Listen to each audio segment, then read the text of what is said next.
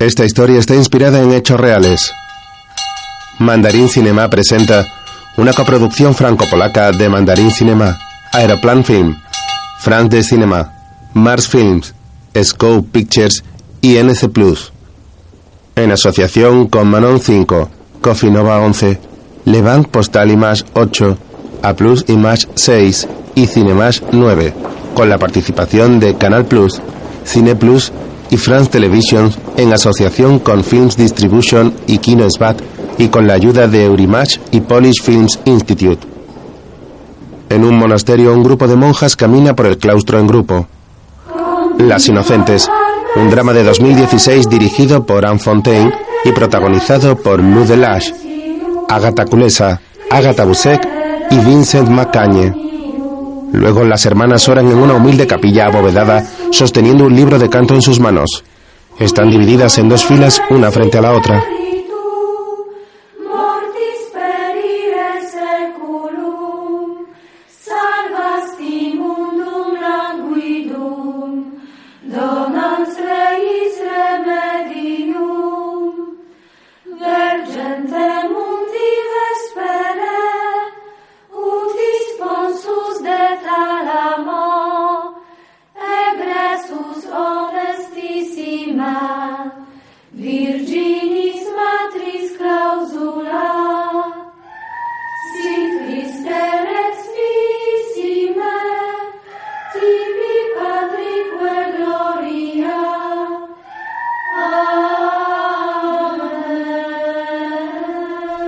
Terminar, las monjas se inclinan haciendo una reverencia. Luego caminan por el patio del convento. Polonia, diciembre de 1945. El grupo de hermanas vuelve al interior y una de ellas se queda atrás. Una vez que está sola, se dirige a una pared formada por tableros y retira uno de ellos.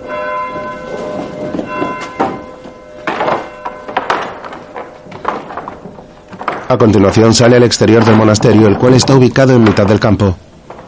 Es un día gris y el suelo está cubierto por la nieve. La joven monja camina apresurada. Poco después recorre el bosque repleto de árboles teñido de blanco por la gélida nieve.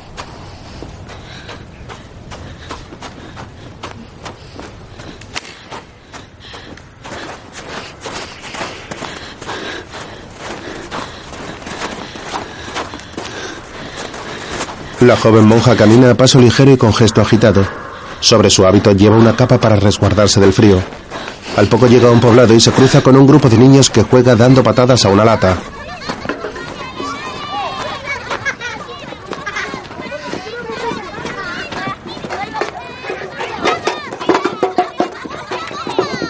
Hermana, hermana. La siguen pero ella continúa caminando. Uno de los chicos se queda atrás pateando la lata. Necesito un médico. Por 10 slotes le llevo uno. No tengo dinero. Le ayudaré si me da algo, lo que sea. Le da un rosario. ¿Es suficiente? Llévame a uno que no sea polaco ni tampoco ruso. Vale. El chico la agarra de la mano y cruzan un pasaje. Llegan a otra calle y un coche pasa cerca de ellos. Se echan hacia atrás para no ser atropellados.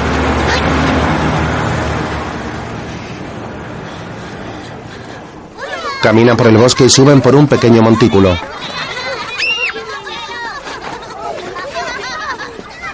Llegan a un hospital.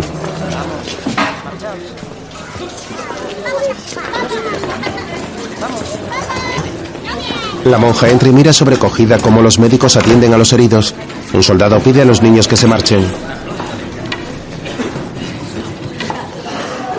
¿Qué hace esa monja aquí? ¿Estás contento de volver? Dos hombres se fijan en ella. La joven mira a los lados sin saber a quién dirigirse y se apoya en la pared horrorizada.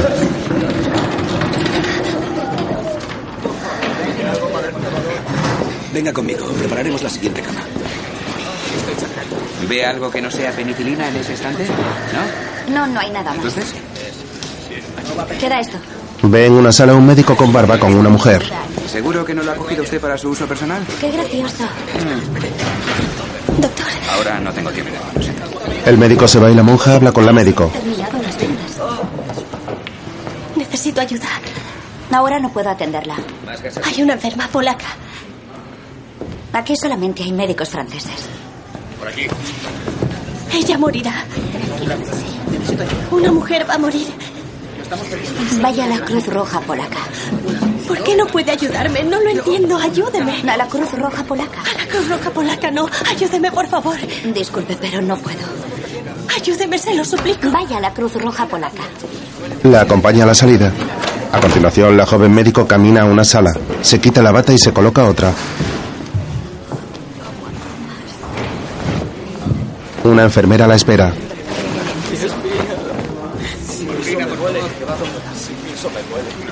En cuanto me licencie, me largo de este país.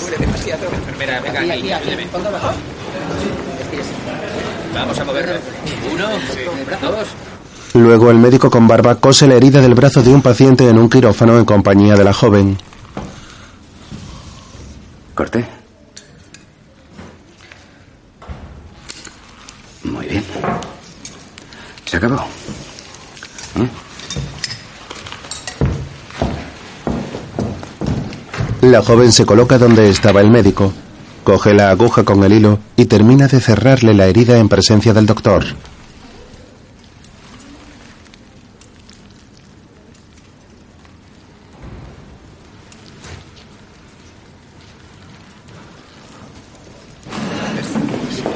Más tarde la mujer camina por el pequeño hospital hasta la zona de descanso con las manos metidas en el bolsillo de la bata.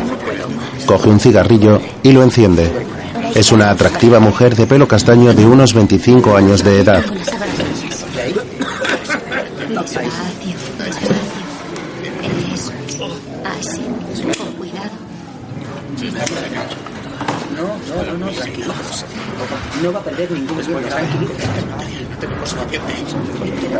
De pronto mira a través de los cristales de la ventana y descubre fuera a la joven monja rezando de rodillas. Se queda pensativa y luego vuelve a mirarla.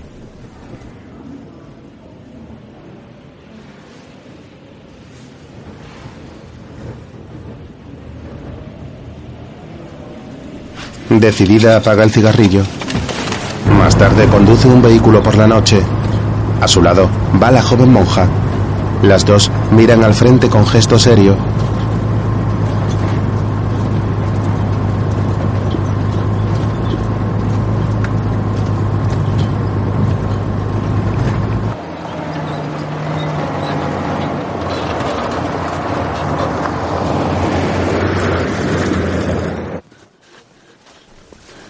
Después las dos mujeres caminan bordeando la tapia del monasterio alumbradas con una linterna.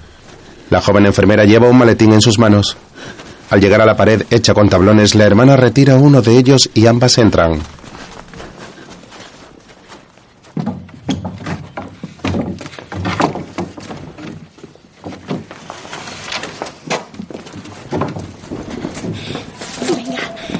Corren hacia el interior atravesando el claustro en dirección a las celdas.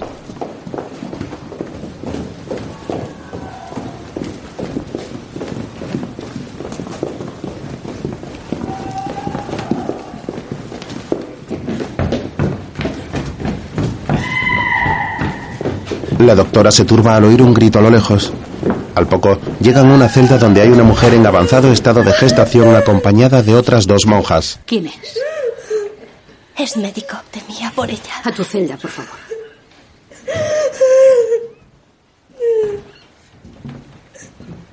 Ha hecho lo correcto viniéndome a buscar. Pero ha infringido las normas.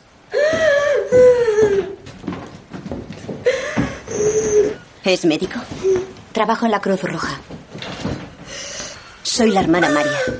Y esta es nuestra abadesa, la madre Jadwiga Oleska. Matil Bolio.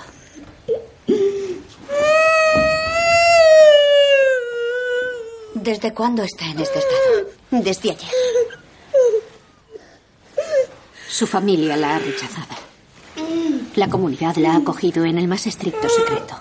Descuide, seguirá siendo un secreto. Matilda reconoce tocándole el vientre. A continuación mete su mano bajo el camisón de la hermana y ésta se resiste.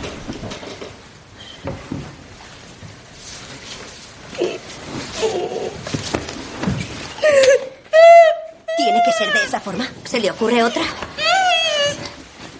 Hermana, no se resista. No se resista. Matil explora a la monja y su gesto se torna preocupado.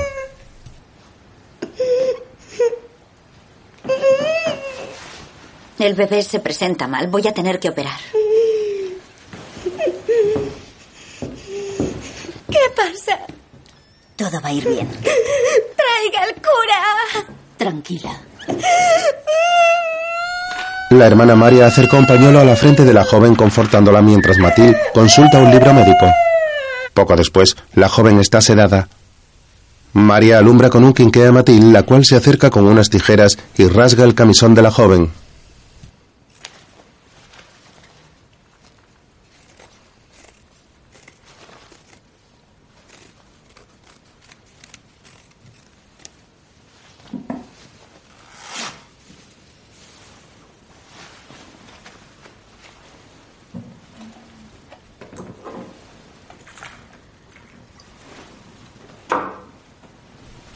A continuación toma un paño con alcohol y lo pasa por la barriga de la joven. La abadesa y la hermana María contemplan la escena en silencio.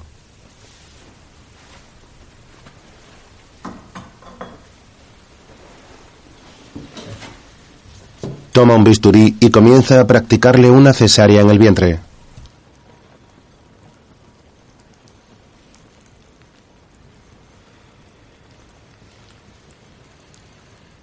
La lámpara. La hermana María le acerca la luz.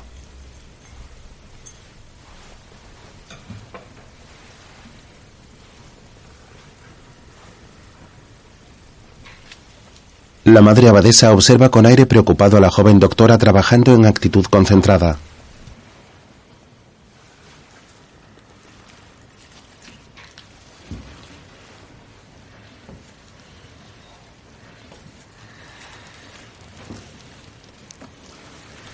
Al poco Matil logra sacar al exterior el cuerpo del bebé y se lo entrega a la madre abadesa.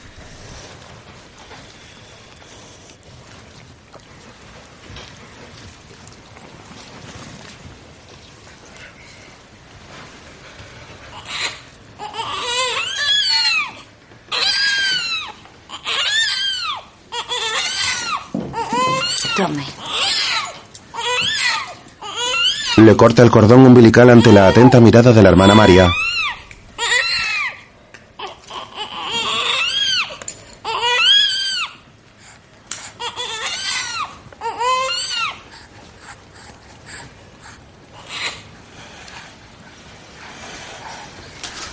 Matil se frota las manos llenas de sangre y mira al recién nacido algo desconcertada. Luego camina por el oscuro claustro con la hermana María. Vendré mañana con la penicilina. Gracias, pero es inútil. Nuestra herborista tiene todo lo necesario. Quiero comprobar que no haya complicaciones. No comprendo su actitud. Es algo simple. Lo simple para usted, quizá no lo es para nosotras. Si le pasa algo malo a esa mujer o a su hijo, será usted la responsable. Dígame simplemente si puedo o no venir mañana. Venga a la hora del laudes. Es el primer rezo a la salida del sol. Todas estarán en el oficio. La dejaré entrar. Muy bien.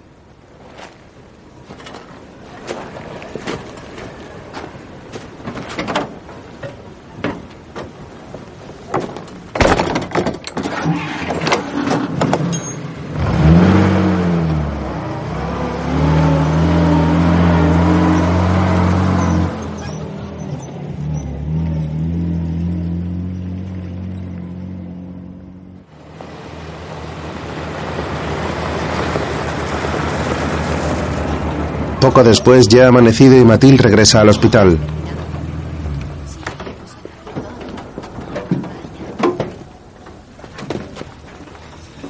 Se baja del coche y saluda a unos niños en la parte trasera de una furgoneta. Buenos días. Buenos días. Buenos días. Se encamina hacia el interior.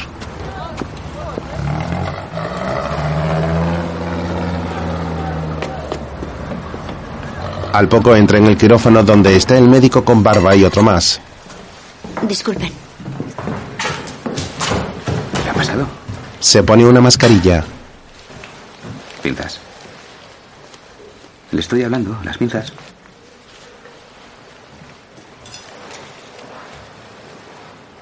¿Sigue dormida o qué?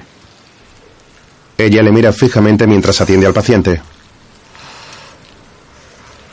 Qué faena. Él le da las pinzas y extiende la mano. ¿Compresa? ¿Qué ha hecho esta noche? Mejor termino con Gaspar. Bébase un café o métase una inyección de adrenalina. O mejor váyase a dormir. Aquí es inútil. Lo siento, tengo insomnio. ¿Insomnio? ¿Desde cuándo? Váyase. Váyase. Gaspar, compresa. Al poco Gaspar sale del quirófano y va hacia una sala contigua a la zona de descanso. ¿Puede venir a echarme una mano? Sí, doctor. Al lado está Matilde durmiendo en una cama tapada con una manta.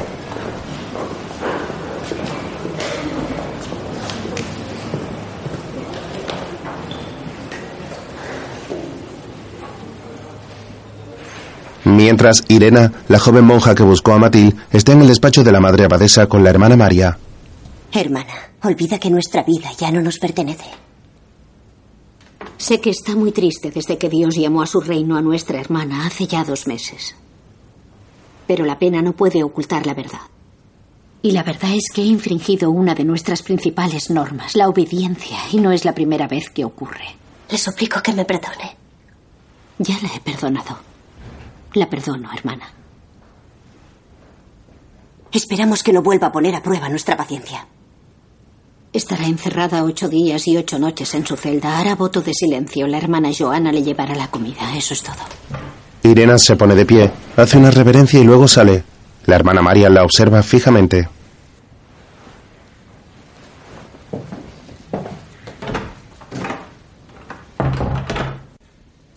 Luego la joven está en su celda y mira por la ventana. Después se siente en una silla de la sombría habitación mientras reza el rosario. Dios te salve María, llena eres de gracia. Luego,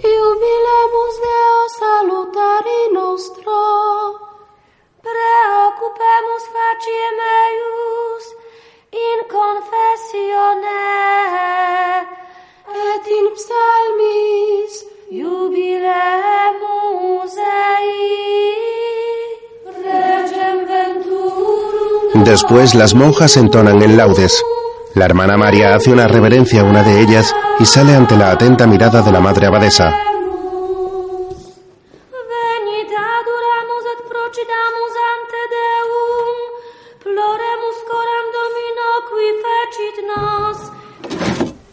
Llega a la entrada y abre el portón a Matil. ¿La ha visto alguien? No, no me he cruzado con nadie. Atraviesan el patio de entrada en dirección a las celdas. Luego le inyecta la insulina.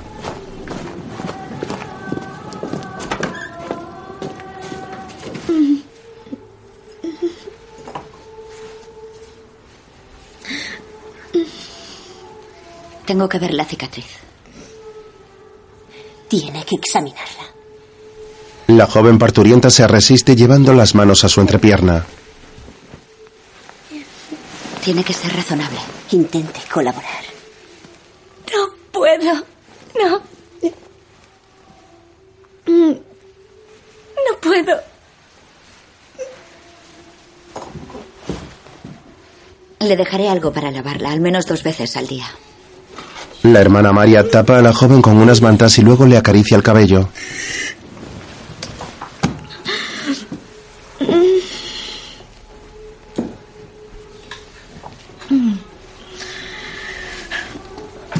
Al poco salen de la celda. Quisiera ver al niño. Ya no está aquí. ¿Perdón? La abadesa se la dio a la tía de Sofía. Pero me dijeron que su familia la había repudiado. Sus padres sí. Pero es una tía muy piadosa que tiene muchos hijos. Sabrá hacerse cargo. Salen al patio en dirección a la salida. De pronto el resto de hermanas de la congregación cruza el claustro y María se esconde rápidamente con Matil.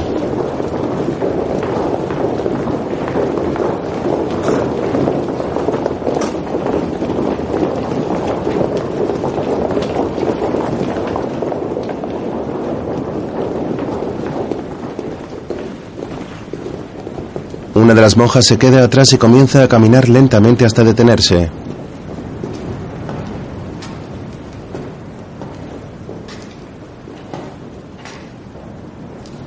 María y Matilde se asoman al claustro cuando se la encuentran de espaldas a ellas.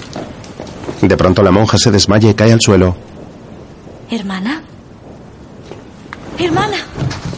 Hermana Ana. Hermana. Otra monja acude a socorrerla al igual que Matilde y María. Cuando la ayudan a incorporarse, la doctora descubre que está embarazada con un abultado vientre.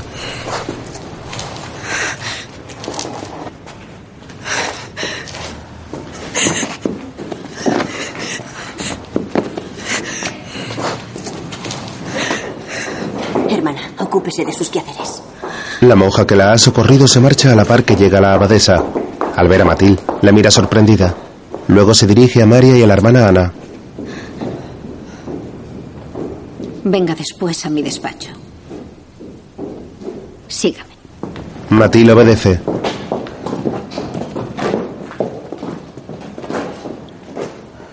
Al poco en el despacho, Sufrimos primero la persecución de los alemanes y luego llegaron los rusos. llega la hermana María y entra.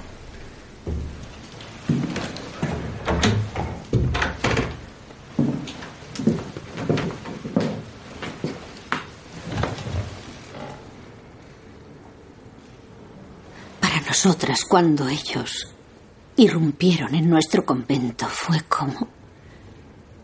Fue un horror inimaginable. Que solamente Dios podrá ayudarnos a superar. Se quedaron durante días.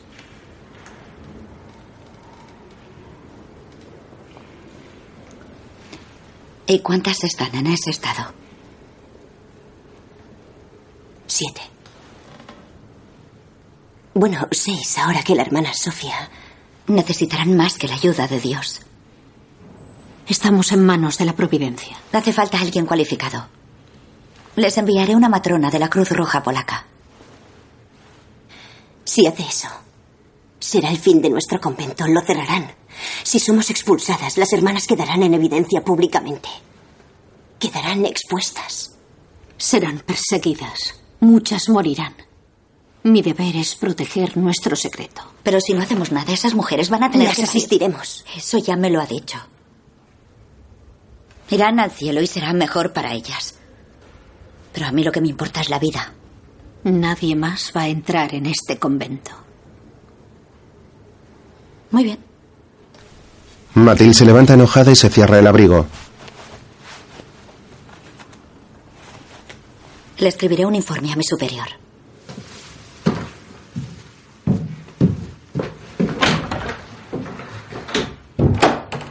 Una vez que sale la abadesa y la hermana María se miran preocupadas. Al poco, Señorita.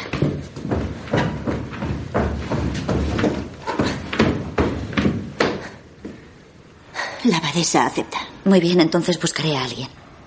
No, tiene que ser usted. Imposible, lo hice una vez de urgencia, pero no puedo... Debe ser usted. O nadie. Matilde mira seria. Por la noche, en una taberna, numerosas parejas bailan agarradas al son de la música. En una mesa están sentados Matilde y Samuel, su compañero con barba, tomando una copa.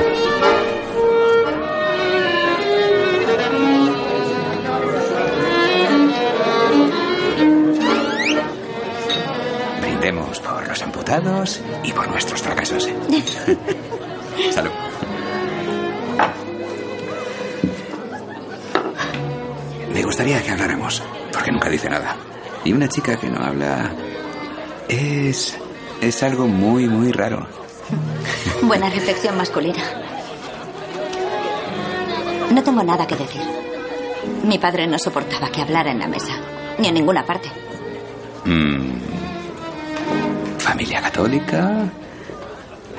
Bastante burguesa. Mm. Hija única. No ha dado una. Familia obrera. Mis padres son comunistas desde el Congreso de Tours. Oh, vale, déjalo. Se deslomaron para que me sacaran mis estudios y cuando lo dejé todo para venir aquí se sintieron abandonados. ¿Ha visto que cuando quiere no es ninguna moda? Es por el vodka. Ya he conseguido lo que quería. Él le sirve otra copa. Bueno, basta de hablar de mí. ¿Qué hay de usted? Pues yo... Vengo de una familia muy burguesa. Obviamente no muy católica. En casa o eras médico o abogado. Y como detesto el parloteo, elegí medicina. Será un orgullo para sus padres. Lo era. Sí.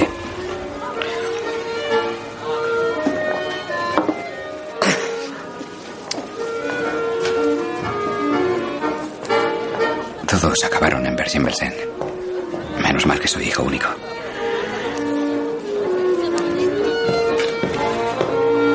En el 40 me fui a Londres sin pasar por la zona libre. Eso fue lo que me salvó. Creo que volveré a Francia cuando acabe esta misión. Puedo ir donde quiera. Soy libre. ¿Y usted? Ella le mira seria sin responder mientras fuma un cigarrillo. Mire que es usted seria. Siempre con ese aire terco conmigo, todo el tiempo. Matilde mantiene la mirada hasta que él la baja con resignación.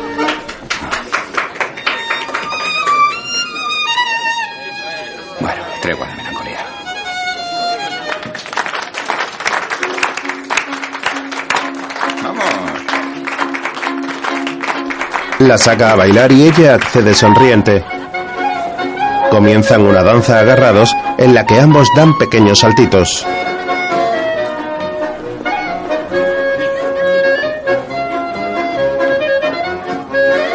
Luego los dos caminan por la calle.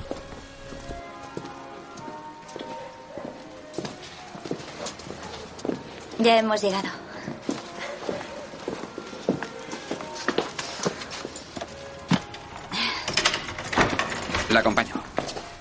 Pasan al portal y él intenta besarla. Buenas noches. Eh, no. Sí. Ah, No, no me apetece. A mí tampoco. Hablo en serio. Yo también. No, no. ¿Por qué? ¿Qué pasa? Usted es demasiado viejo. Qué amable, lo que me faltaba por oír. No es que la primera vez no puede decirme eso. ¿Ah? Además es falso, porque soy feo, pero no viejo, así que no. No, no es tan feo.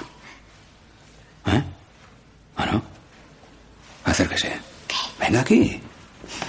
Me lo tomo como un halago, ¿sabe?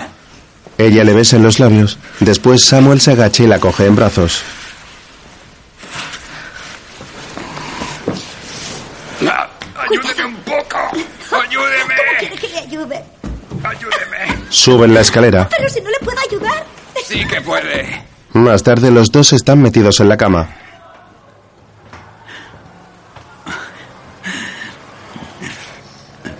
¿Sabe una cosa? Mejora muchísimo en la cama. ¿En serio? Así somos los comunistas. Eso es lo que les gusta. ¿Eh? ¿Eh? Nada de propaganda. Matil se levanta en ropa interior y sale de la habitación. Camina al salón y coge un paquete de tabaco. Saca un cigarrillo y lo enciende.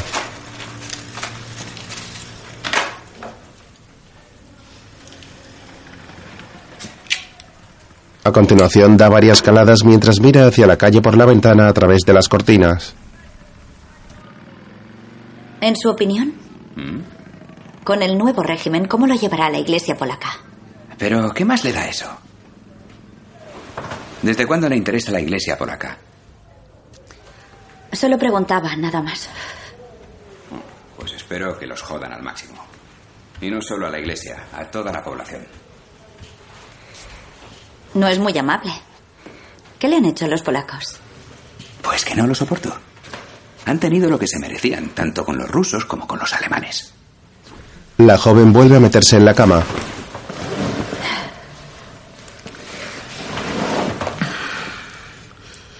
Es usted un amargado. Quizá tenga mis motivos. Los únicos polacos que quería estaban en el gueto de Varsovia. Y solamente queda uno. Samuel intenta besarla.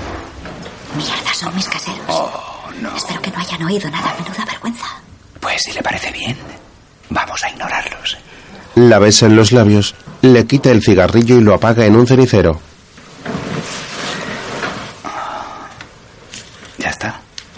Tras eso se recuestan abrazados sin dejar de besarse.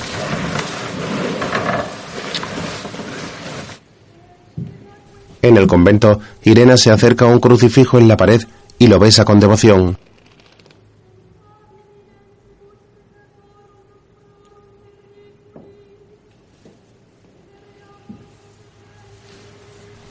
Se arrodilla sin dejar de mirarlo y luego se santigua antes de comenzar a rezar.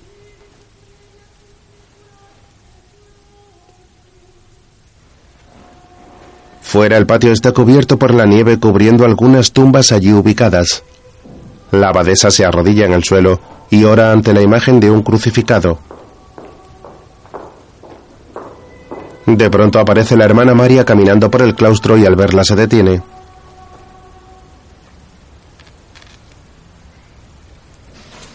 Poco después las dos están en el interior sentadas bajo una ventana.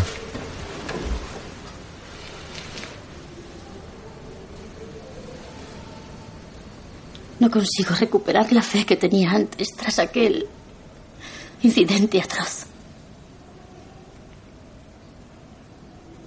Me cuesta comprender cómo Dios, del que me considero esposa divina, lo quiso así. Lo quiso. Si ha ocurrido, quiere decir que Él ha querido que pasara. Ignoramos lo que Dios quiere. La única verdad con la que contamos es su amor. Y esta vida que he engendrado forzada. Y que va a nacer muy pronto. ¿Qué es lo que Dios quiere que haga con ella? La abadesa la agarra de la mano. Póngase de rodillas. Vamos a rezar. Es el consuelo que nos queda. Ambas oran sin soltarse las manos. Luego en su celda, Sofía está con la hermana María, la cual está sentada en la cama junto a ella, sosteniendo una palangana. La joven se incorpora algo indispuesta.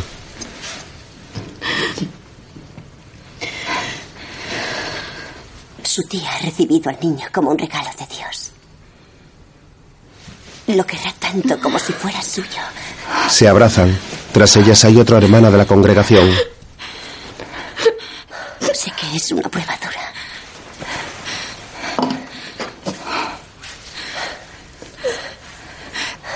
Pero esto le ayudará a consolidar su fe. Luego la abadesa reúne a las hermanas. La diócesis todavía no ha encontrado sustituto para el difunto padre Piaseschi. En cuanto a la ceremonia de los votos, ya se ha retrasado dos veces.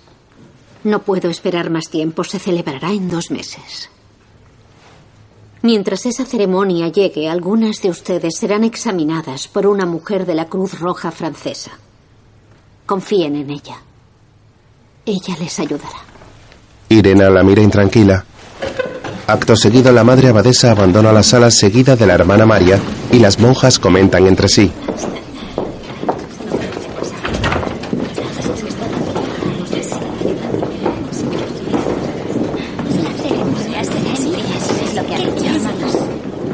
Volvamos a nuestras labores. Vamos. Sí, vamos.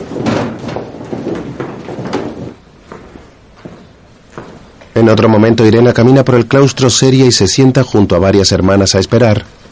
María abre la puerta y se dirige a ellas. Hermanas. ¿Quién será la primera? Irena se levanta decidida y pasa a la sala.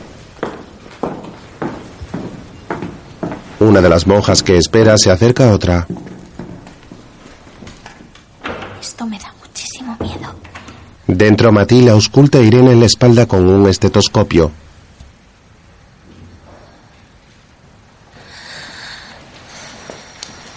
Necesito que se tumbe. Hermana, túmbese. Irena se tumba en la cama y Matil comienza a tocarle su vientre comprobando el estado de su avanzado embarazo.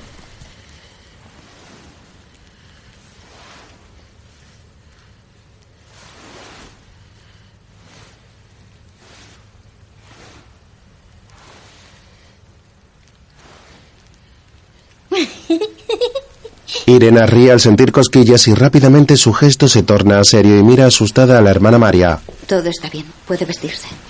Luego entra otra hermana bastante asustada y la acercan a la cama.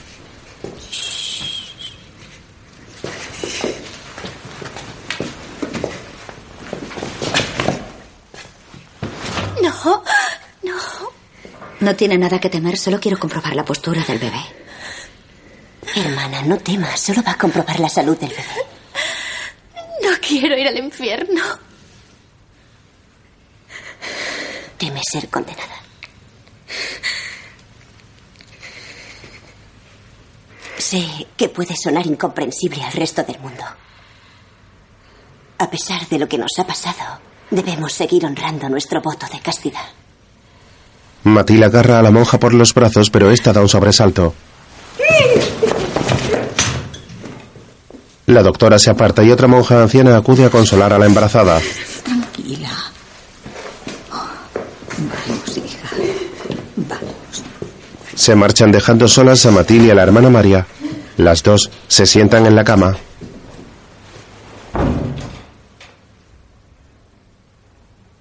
Sé que han sufrido violaciones, pero estoy aquí para ayudarlas. Díganme cómo. Es complicado. No tenemos derecho a mostrar nuestro cuerpo. Y mucho menos a dejarnos tocar. Es pecado. Me he arriesgado para venir. ¿Y si ponemos a Dios entre paréntesis mientras las examino? Nosotras no ponemos a Dios entre paréntesis. Entonces, ¿de qué les sirvo? Intentaré hablar con ellas. María abre la puerta para ver al resto de hermanas cuando descubre el claustro vacío.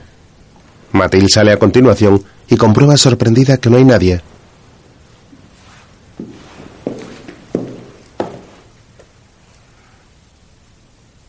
Resignada vuelve al interior de la sala.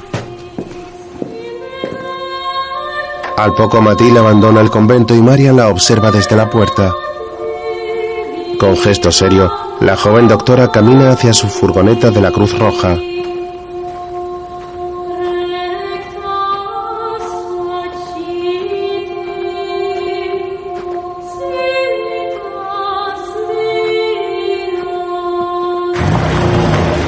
Después conduce atravesando el bosque nevado durante la noche.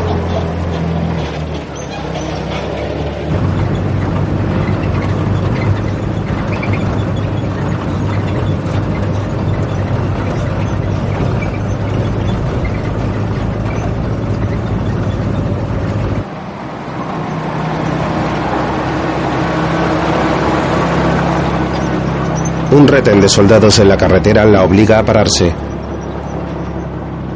¡Pare! ¡Alto! Ejército ruso. Hazla salir. Documentación.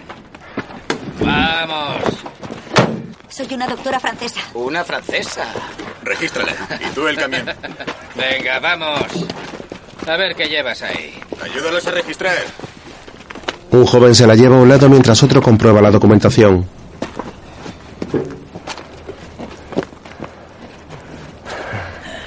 Bueno, vamos a ver qué hay por aquí. Qué guapa eres. Así se hace. Mira que eres guapa. Matil cae al suelo y el soldado se echa sobre ella. El que miraba la documentación sonríe contemplando la escena. El soldado la agarra a la fuerza mientras comienza a tocarle los pechos y el resto del cuerpo con la intención de violarla.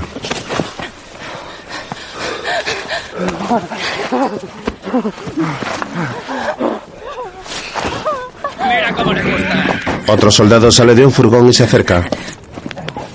Nos vamos a divertir mucho. Creo que también quiere hacerlo conmigo. Vamos, no te resistas. ¿Qué está pasando aquí? Cuidado, detenimiento. Vamos, vamos. ¡Venid aquí! ¡Vamos! ¡A vuestros puestos! Lo ha dicho Fisher. ¡Documentos!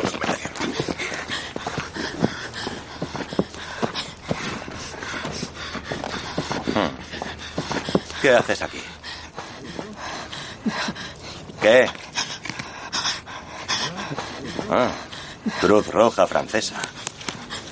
Muy bien. Puedes irte.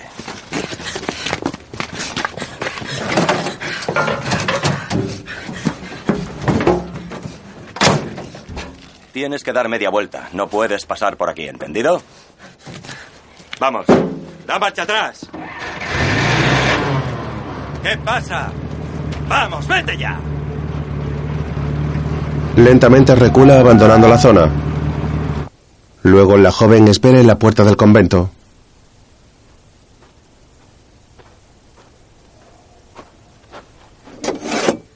La hermana María se asoma por un ventanuco y luego le abre la puerta dejándole pasar.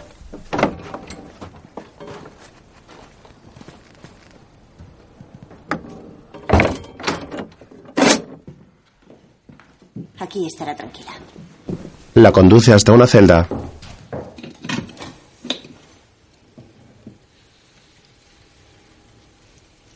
Voy a avisar de esto a la abadesa.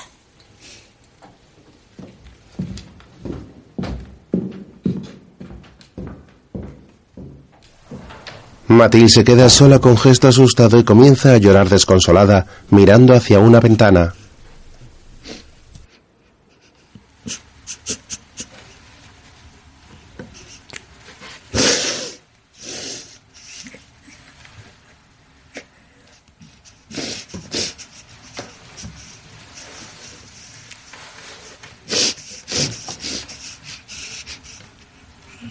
Al día siguiente, la doctora despierta en la cama y mira a los lados algo desconcertada por el sueño.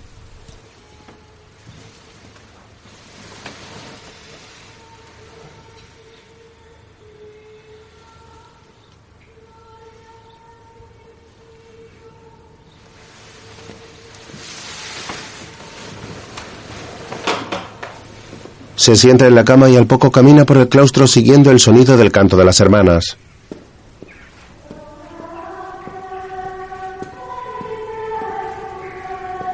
Al poco llega a la capilla donde están las monjas y se asoma para verlas orar.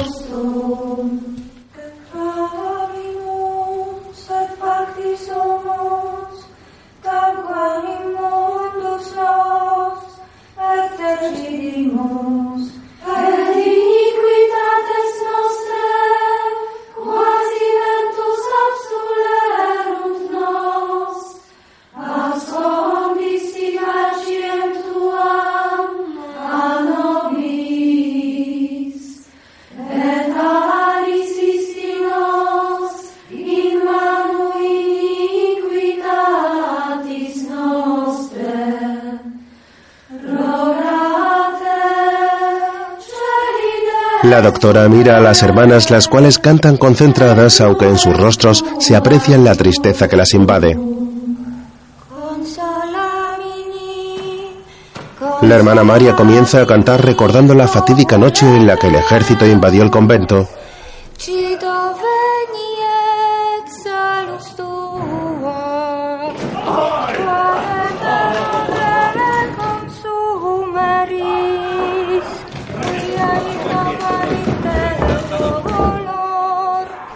Al oír gritos todas se asustan. Tenéis que huir. Rápido. Vamos. Rápido. Hermanas, vamos. Rápido, escondeos. La abadesa se dirige hacia María. María, tienes que ocuparte de ellas. Vamos, ve con ellas. Matilde se lleva a María. Al poco entran los soldados rusos que pararon a la doctora en la carretera. Eh, vosotras dos. He sido informado de que aquí esconden enemigos. Aquí no escondemos a nadie. Tendré que registrar el convento. No tiene derecho a hacer eso. Eso ya lo veremos.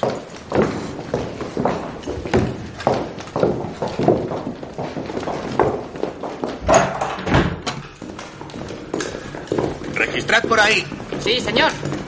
¡A la cocina! Ven a la cocina conmigo. Vamos, rápido, muévete. Vamos, deprisa, moveos. A la orden, señor. Usted, sígame. Más rápido, vamos. Perdemos el tiempo. Aquí no hay nadie. Registremos otra habitación. Le ruego que no lo haga. Matil llega.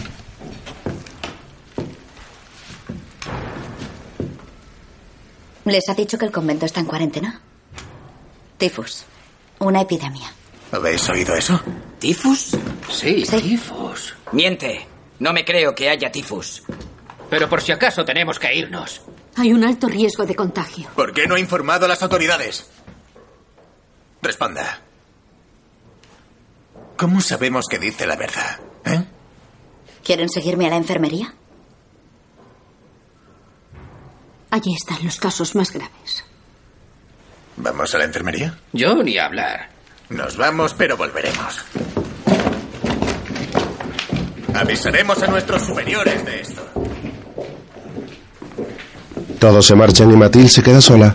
Luego, la abadesa está con María y Matilde.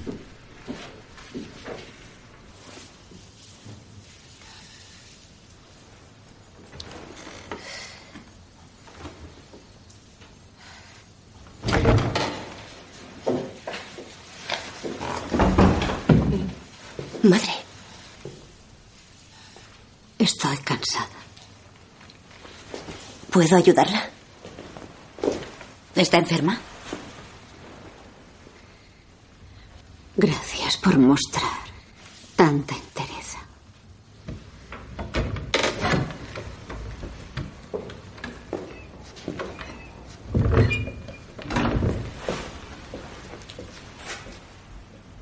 Ella también fue. La hermana María asiente avergonzada. Debería examinarla. Nunca lo permitirá. Prefiere aguantar su martirio. Es el orgullo, ¿no? Es nuestra madre superiora. No nos corresponde juzgarla, sino solo obedecerla.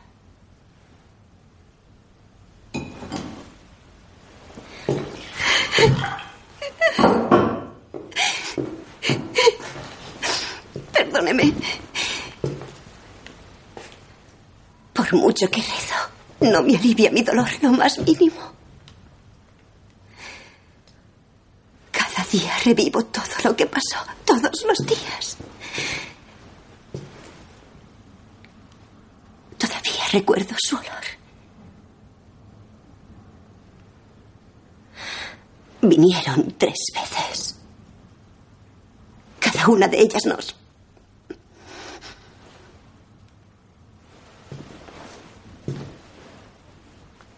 Lo normal habría sido que nos mataran. Fue un milagro que no lo hicieran.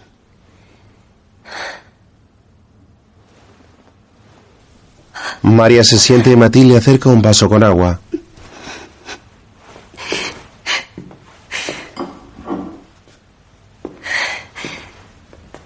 Gracias.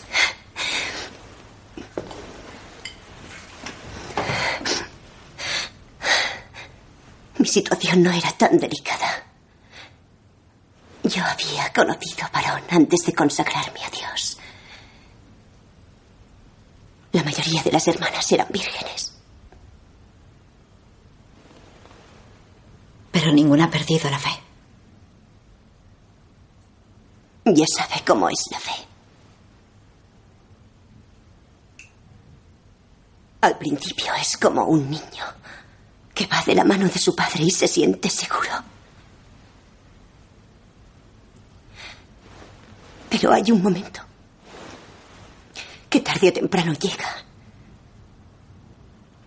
en el que te suelta la mano. Te sientes perdida. Sola pides ayuda y nadie responde. Por mucho que te mentalices, te sorprende. Te golpea de lleno en el corazón. La hermana se gira hacia una ventana y continúa hablando mientras mira hacia el patio. Esa es nuestra cruz. Detrás de todo gozo hay una cruz. Matilde mira algo desconcertada. Luego las dos caminan por un pasillo en dirección a la salida. Cuando llegan al claustro, todas las hermanas corren hacia ella para abrazarla. No nos abandones, la proteja. Que Dios la bendiga.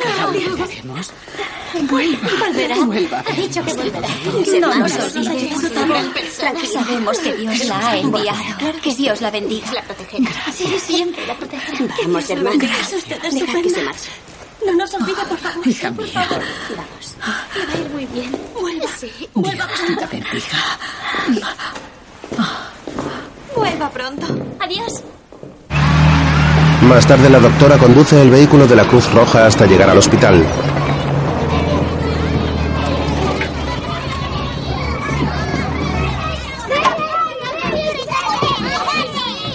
Una vez que se baja se acerca a un grupo de niños que juega alrededor de un ataúd.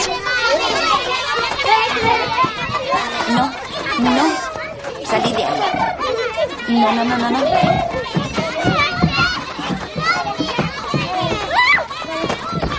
Luego está sentada en el despacho con un coronel. Lo siento. Ya basta. Estoy harto de sus excusas. Forma parte de un equipo, está bajo mis órdenes. Si no es capaz de acatar la disciplina de grupo, la enviaré de vuelta a Francia. ¿Es eso lo que quiere? No, mi coronel, es lo último que quiero. ¿Y ahora qué hago? Debería arrestarla por esto. Pero mi coronel es que... No, tiene suerte de que esos rusos no la fusilaran. No sé qué hacía en mitad de ese campo. Ha ignorado las normas. Ha inmovilizado un vehículo durante un día y una noche.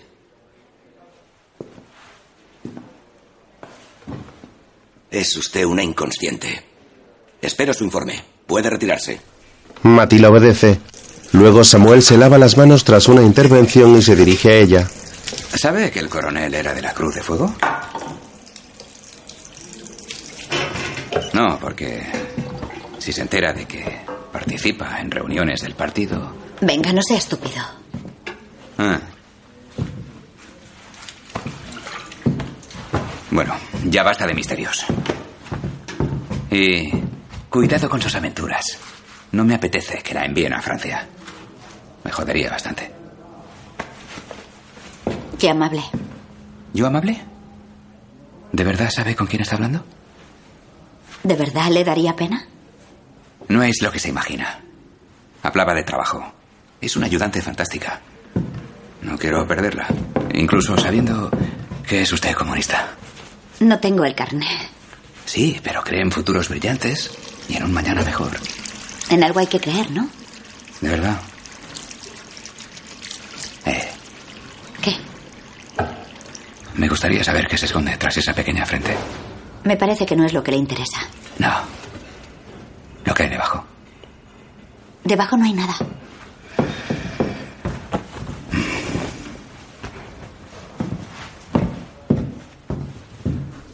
Más tarde Matilde escribe en su escritorio. Samuel se acerca a ella tímidamente. ¿Qué va a hacer esta noche? Acostarme, estoy cansada. Miente bastante mal, ¿lo sabía? La joven mira al médico alejarse.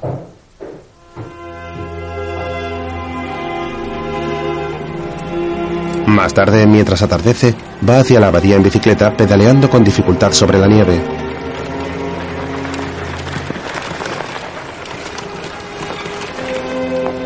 Al llegar, deja la bici en la puerta y sube los escalones de la entrada.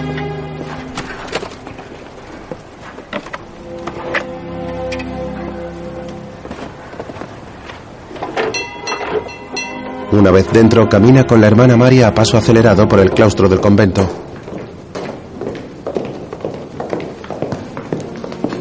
No puedo venir durante el día, estoy bajo vigilancia. En la enfermería, Matilde atiende a una de las hermanas embarazada. Escucha los latidos del bebé con un estetoscopio. Sonríe y se lo pone en la oreja a la hermana María.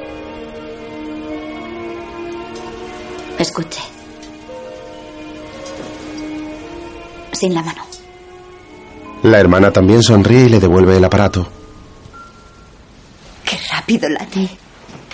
Cuando late así, decimos que es una niña. Probablemente sea niña.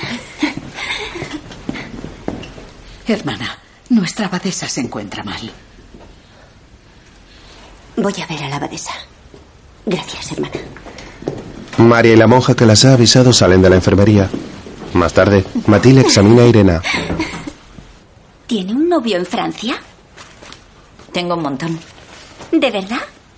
Túmbese. Es muy curiosa. Sí, sí que lo soy. Tengo muchos defectos. Merezco las penitencias más severas. Nunca he tenido mucha fe. Y después de lo que nos ha pasado he perdido toda la que tenía.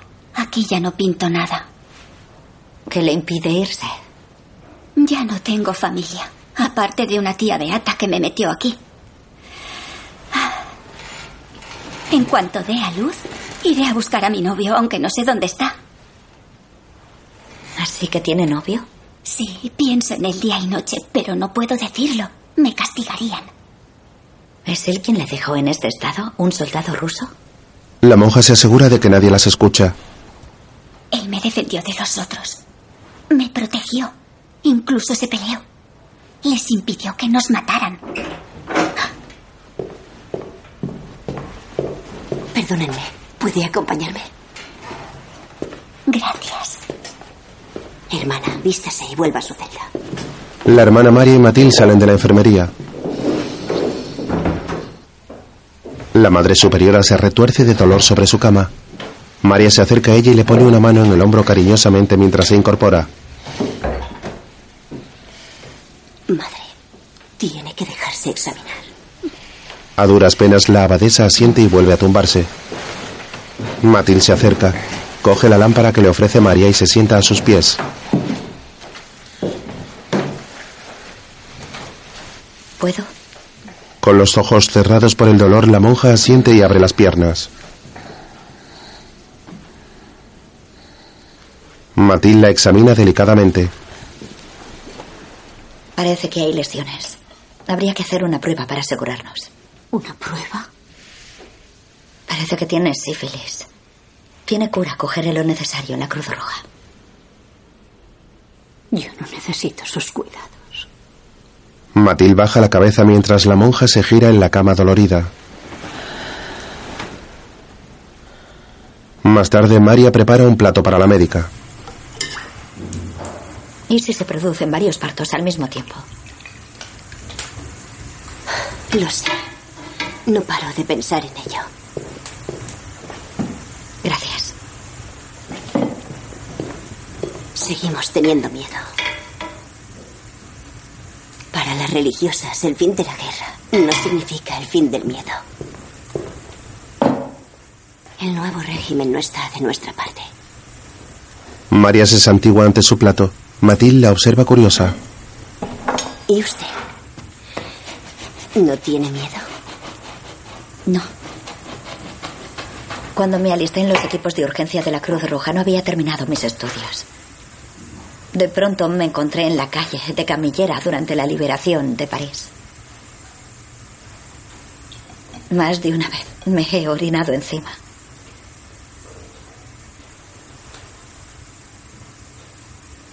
Nunca me he arrepentido. Me compensa salvar vidas.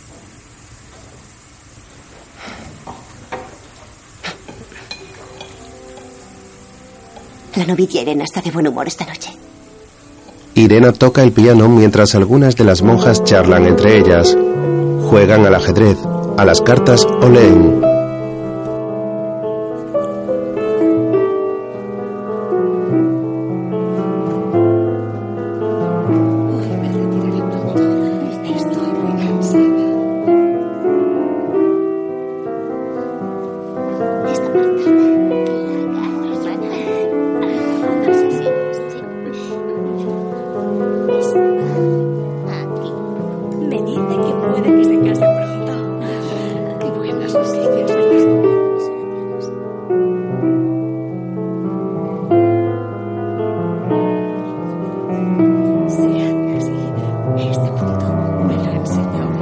La hermana María y Matil entran y se sientan al final de la sala a escuchar el piano.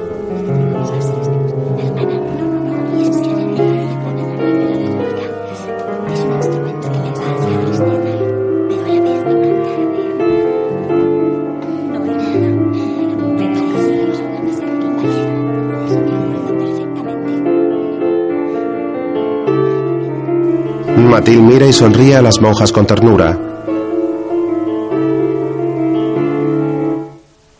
Mientras en su habitación una de las monjas cose sentada en su cama.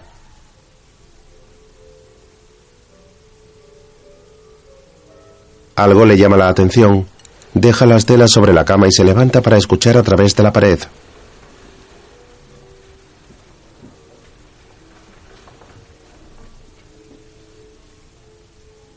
Llega luego a la sala y muestra sus manos a las monjas llenas de sangre.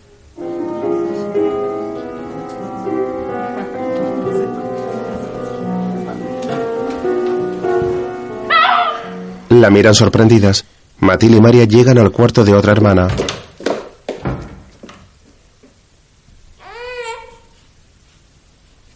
La monja ha dado a luz sentada en su cama y las mira con seriedad.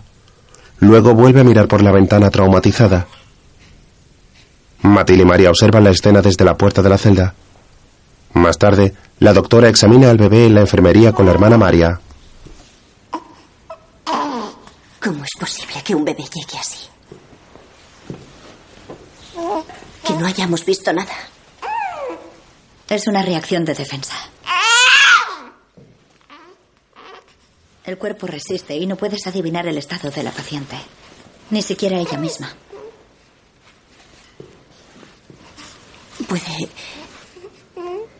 ¿Puede haber otras igual? Puede ser. ¿Y qué vamos a hacer? ¿Cómo quiere que lo sepa? Avisaré a la abadesa. Es inútil que la moleste ahora. Tengo que hacerlo cuando hay un nacimiento. Suele llevar ella misma el bebé a la familia de adopción. Creo que la abadesa no es consciente de la fragilidad de los bebés. Le debo obediencia. Tiene un deber aún mayor. El de proteger la vida de esta niña. ¿Me está pidiendo que le mienta? Que no se lo diga. El cielo se lo agradecerá. Usted habla a la ligera del cielo porque no cree en él. Hay que alimentarla. Luego entran en la celda de otra monja. Hermana, Matil se acerca con el bebé en brazos y se sienta en la cama junto a la monja, que deja de leer y las mira.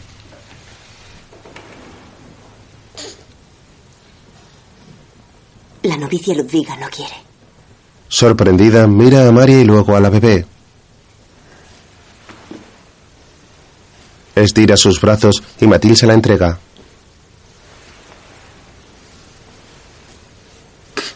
La monja mece a la niña entre sus brazos.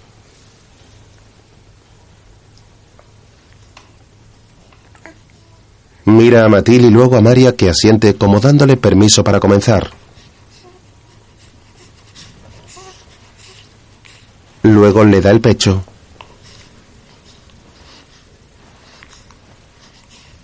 Matil sonríe apoyada en la pared observando la escena, mientras que María les lanza miradas entre avergonzada y apenada desde una silla.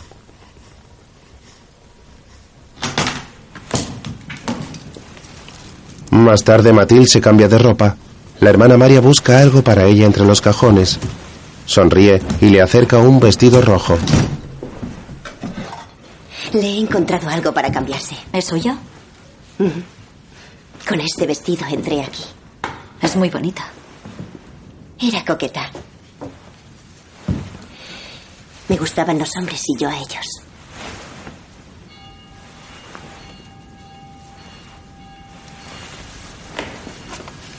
¿Puedo? Matil se pone el vestido y la monja la ayuda a abrocharse los botones. ¿Nunca se ha arrepentido de estar aquí? La fe son 24 horas de duda y un minuto de esperanza. Al principio me costó hacerme a la disciplina. Y a la castidad también. Sé que la felicidad no es el objetivo que perseguimos, pero... Quitando la guerra, quitando el horror ocurrido, mm, puedo decir que soy feliz. Tiene usted suerte. ¿Usted no lo es? No lo sé. La médica se sienta a ponerse las botas y la hermana se sienta a su lado. ¿Qué le falta? ¿Quiere convertirme? Es una pregunta sincera. Matil mira pensativa al infinito. La hermana Marian la observa apoyada con la cabeza sobre su mano cansada. Nadie puede responder bien a eso. Nadie en el mundo. Por la mañana Matil vuelve al hospital.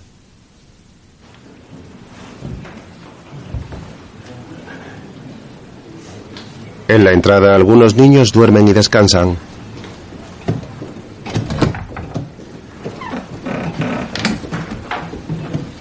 Cuando Matil entra por la puerta, uno de ellos se levanta con un cigarro en la mano. ¿Un cigarrillo? La joven médica le sonríe y busca en su bolsillo. Le ofrece un billete, pero el chico niega con la cabeza y le muestra dos dedos, así que Matil le ofrece dos billetes. El chico los coge y le da el cigarrillo. Matil entra entonces en la enfermería. Más tarde el coronel se dirige al equipo médico. No he tenido buenas noticias que darles desde que empezó la misión, pero por fin tengo una que sin duda les satisfará. A finales de mes terminamos. Hacemos las maletas. Algunos de ustedes, los más afortunados, volverán a nuestra querida patria. Los demás y yo mismo iremos a Berlín, al sector francés.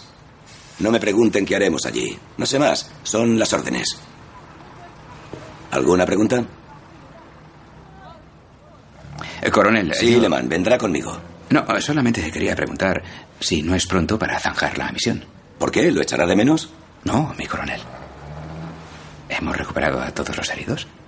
Pues a pesar de todas las putadas que nos han hecho las autoridades soviéticas, podemos decir misión cumplida. ¿Responde eso a su pregunta? Sí, mi coronel. Samuel mira a Matil, que está sobrecogida por la noticia, y mira a la nada. Más tarde ambos beben juntos en la taberna.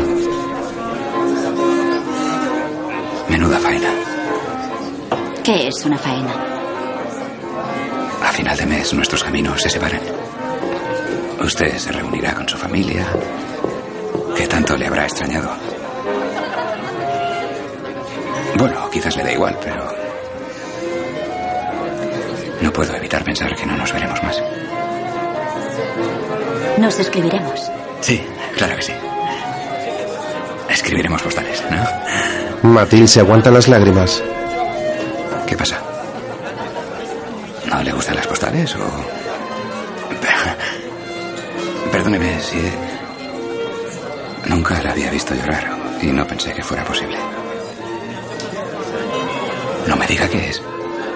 Porque no vamos a vernos más. Matil niega con la cabeza.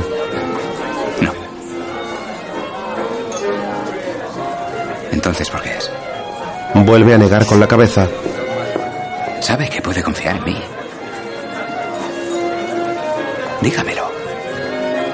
No es nada. Guárdese sus secretos. Voy a bailar. Samuel se levanta y se dirige a la pista de baile dejando a la médica sollozando en la barra. Ella observa desde allí cómo el médico baila con otra mujer.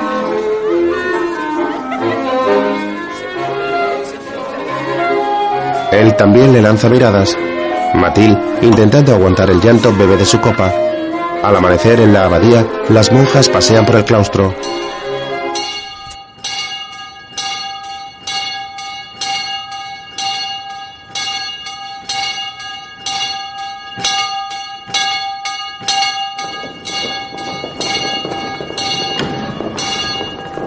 Las hermanas se dirigen hacia la capilla para rezar los maitines.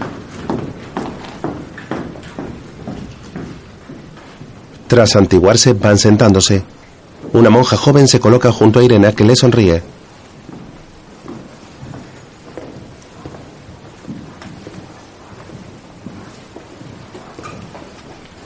La madre superiora se levanta y las demás la siguen.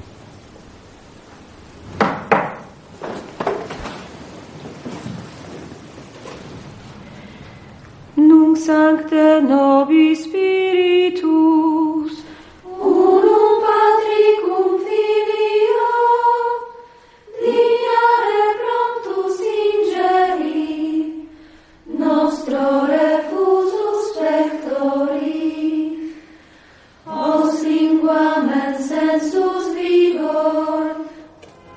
Una vez entrada la mañana, las hermanas se ponen a hacer sus labores. La monja que tuvo al niño la noche anterior recoge la ropa mientras que Irena y otra joven recogen agua del pozo.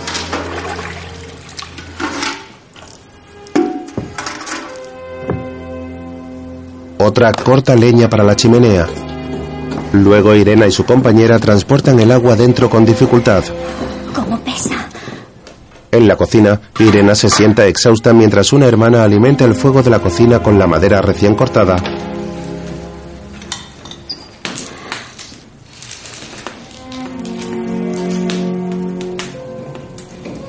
La joven también se sienta cansada y mira hacia la nada con indiferencia y apatía.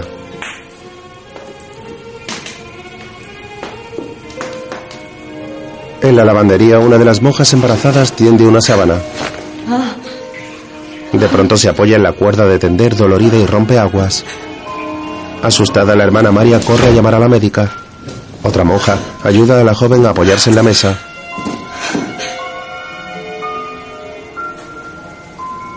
No te preocupes. María marca el número del hospital con prisa. Matil Bolio, por favor. Es urgente. Todo ese material quirúrgico de Ahora. Matil cuelga el teléfono y corre hacia la cama de Samuel que se sorprende al verla. Samuel, le necesito. ¿Qué pasa? No se ponga histérico. Venga aquí. El médico se levanta y va con ella. La hermana María corre hacia la puerta. Ve a Matil por la ventanilla y le abre. No he venido sola. Samuel aparece y entra bajo la mirada desconcertada de María. No tema, vengo a ayudarlas. Con cara de miedo, María los deja entrar.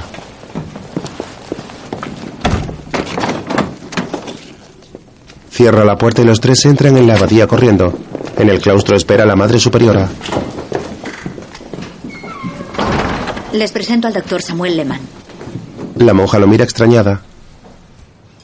Sí, soy un judío. Aún quedamos algunos, ¿sabe? Ahora que nos hemos presentado, ¿dónde están las pacientes? Deben confiar en él, guardaré el secreto. La madre superiora mira a María enfadada. Va a traer a todos los médicos de la región. Yo no sabía que vendría. ¿Sabe lo que supondría que esto se hiciera público? Miren, podríamos pasarnos horas hablando, pero hay mujeres sufriendo y en peligro. No estoy bautizado ni iré al cielo, pero soy médico. Y con eso me quedo. Así que si no nos necesitan, nos lo dicen ya y nos vamos. Por mí mejor. La madre superiora asiente con desprecio y le señala la dirección con la cabeza. Los cuatro caminan hacia la enfermería. Una vez allí, Samuel se asea. Si me llegan a decir que asistiría al parto de unas monjas preñadas por soldados soviéticos, Cada uno atiende a una hermana. María y la madre superiora se arrodillan. El ángel del Señor anunció a María y concibió por obra del Espíritu Santo. Llena eres de gracia, el Señor es contigo. Bendita ¿sabe si se va a pasar mucho tiempo así? Rezan tres veces cada parte del ángelus. Santa María, Madre de Dios, ruega por nosotros pecadores, ahora y en la hora de nuestra muerte. Se levantan y los médicos siguen atendiendo a las encintas.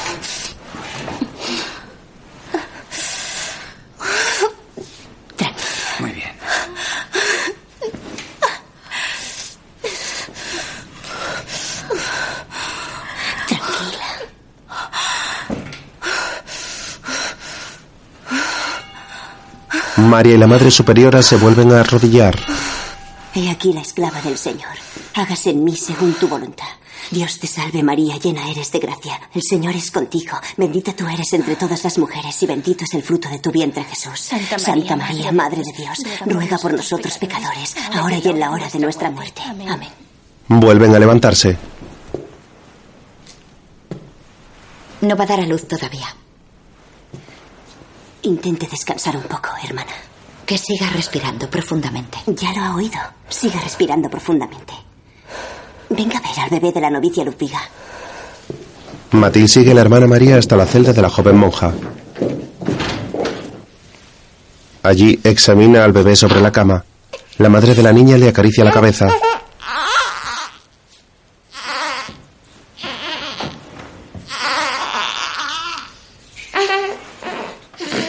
Todo parece normal. Es un bebé sano. Es bonita, ¿verdad?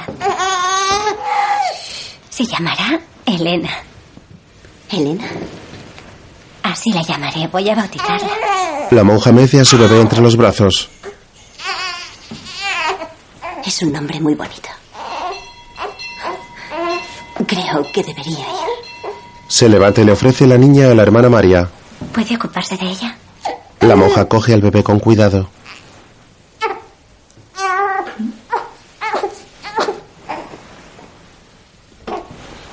Luego se da la vuelta y le da un abrazo y un beso a Matilde.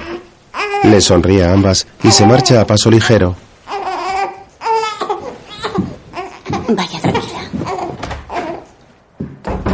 Mañana iré a llevársela a la familia de la hermana Ludviga. Y después le diré la verdad a nuestra madre. Más tarde, Matilde baja las escaleras apresuradamente. Luego la madre superiora va a la celda de la novicia Lubica, donde aún está María meciendo a la bebé Elena.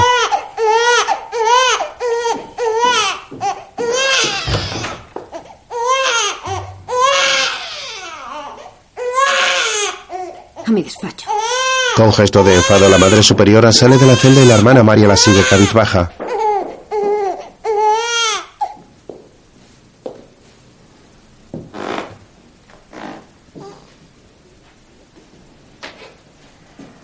Aún con la bebé en brazos, la monja entra en el despacho asustada.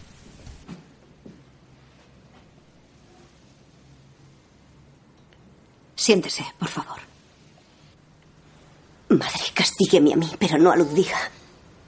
No ha hecho nada. No ha mentido. Ni siquiera es consciente de haber parido. Toda la culpa es mía. No. Usted ha mentido por la francesa. Nunca confié en ella y con razón ha traído al convento el escándalo y el desorden. Perdone, pero el escándalo y el desorden estaban en el convento antes de que ella llegara. Basta. La hermana María baja la cabeza lentamente asustada. Se levanta de la silla y después lo hace también la madre superiora que estira sus brazos para que le entregue a la bebé. La hermana María se la da sin mediar palabra.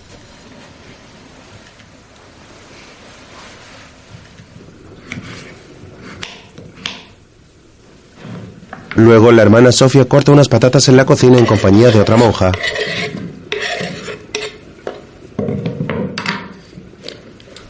Se levanta para echarlas en una olla.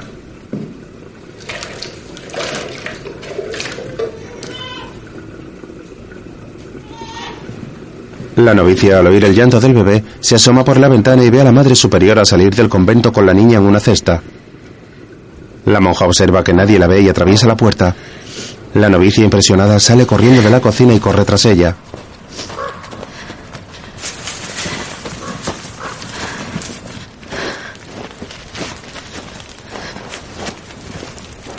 Camina con dificultad sobre la nieve, tropezando.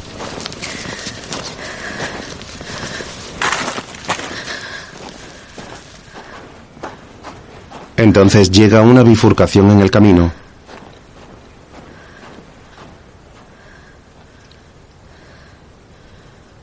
Se queda parada mirando a los dos lados indecisa.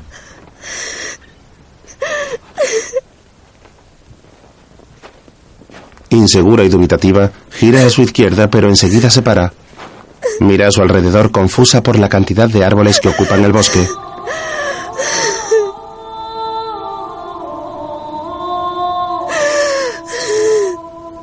Mientras lejos de ella la madre superiora lleva a la pequeña Elena en la cesta por un camino.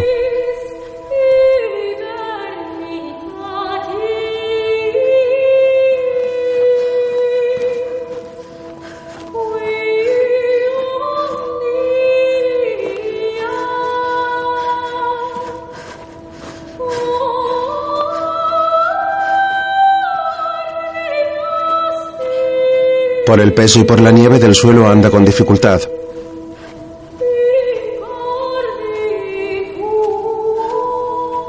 En un punto de esta vía hay una cruz.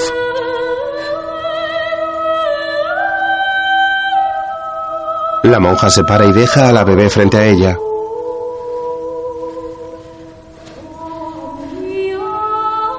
Se arrodilla y se santigua.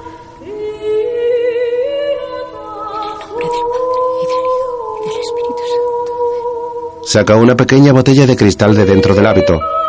Se moja un poco los dedos y dibuja una cruz con el agua bendita sobre la frente de la niña.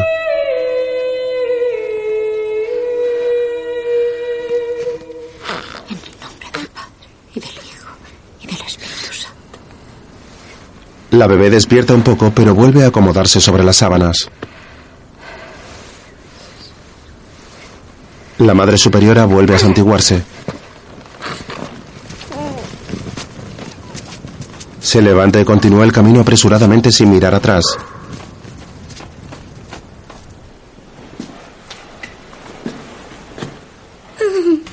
En el convento la hermana Sofía entra en la cocina.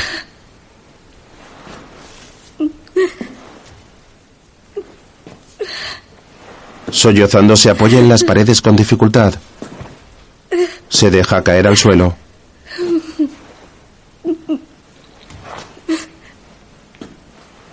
La hermana María la escucha desde la despensa y va a atenderla.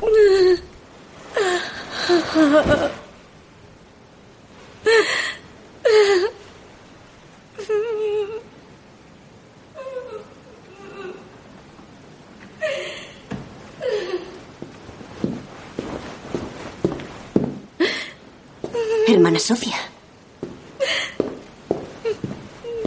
Hermana, ¿qué le ocurre? He salido a buscarla, pero no la he encontrado. ¿A quién? Ayúdeme, hermana. No comprendo nada. Tenemos que ir. ¿Dónde? Va a morir. Elena va a morir. Hermana, la acompañaré a su celda. María ayuda a Sofía a subir por las escaleras. La Madre Superiora, de vuelta ya, ora en la capilla arrodillada frente al altar.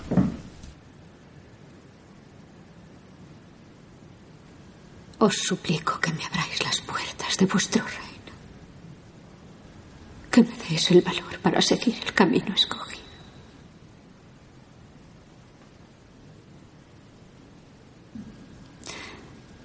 Ayudadme a llevar esta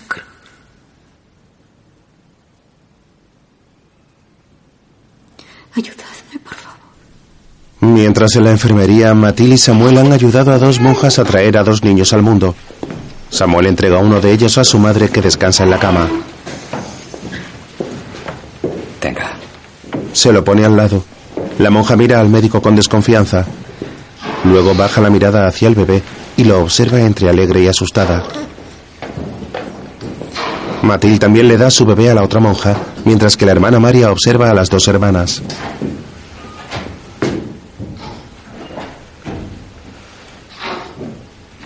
Luego Samuel y ella recogen los aparatos médicos.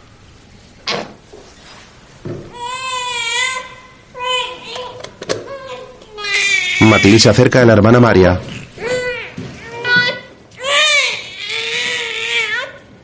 ¿Hay azúcar para preparar bebidas calientes a las madres?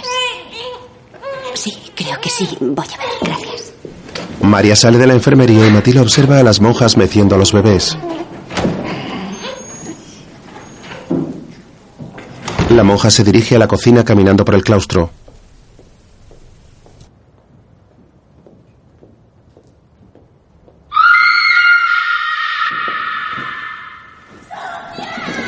María se da la vuelta y corre hacia el lugar del que proviene el ruido. En el patio encuentra una monja tendida sobre el cuerpo de la hermana Sofía.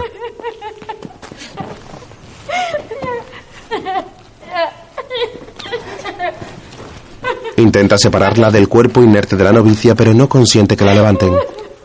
María se acerca entonces a la joven para ver si respira. Le acaricia la cara inerte y se sienta junto al cuerpo apenada y con el ceño fruncido.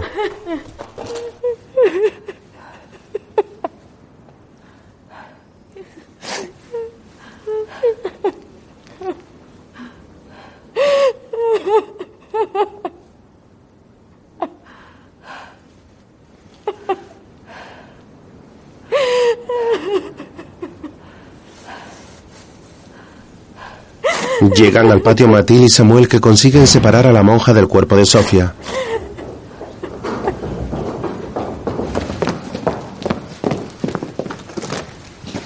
María se levanta y Samuel examina el cuerpo mientras que Matil abraza a la otra monja.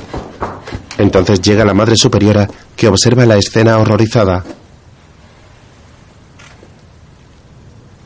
Más tarde, Samuel conduce el coche de vuelta con Matilde copiloto, que tiene los ojos hinchados y rojos de llorar. El médico le lanza una sonrisa para intentar animarla. ¿Está mejor? La médica mira al frente. Le acaricia la mejilla con ternura. No tiene motivos. Ha hecho lo que debía, ya está. Lo otro ha sido cosa del destino. ¿Sabe? Conozco a pocas personas capaces de lo que usted. Incluso personas más cualificadas se habrían aterrorizado. Matil sonríe tímidamente y él le devuelve la sonrisa.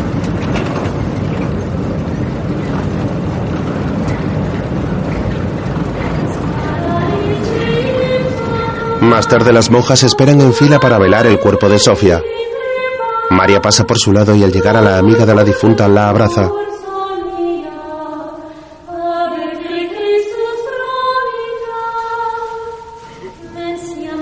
La joven no puede evitar sollozar.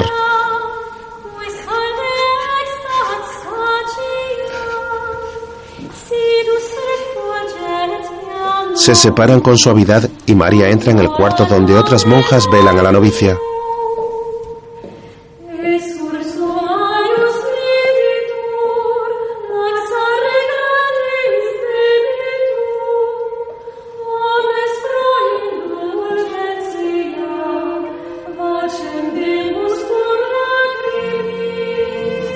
María se arrodilla junto al cuerpo de Sofía que aún lleva el hábito puesto y tiene la herida y la mancha de sangre en la cabeza.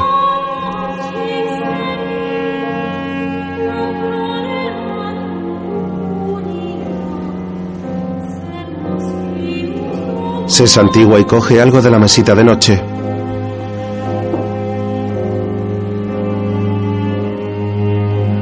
Se levanta para salir de la celda, pasando por al lado de la madre superiora que se apoya junto a la puerta.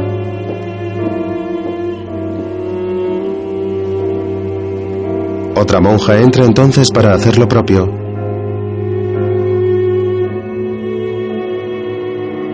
Al día siguiente la hermana María pasea por un campo lleno de nieve.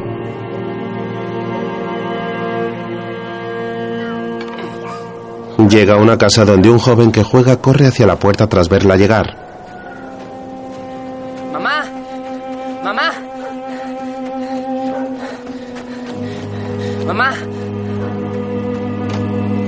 La madre del chico sale de la casa. ¿Qué pasa?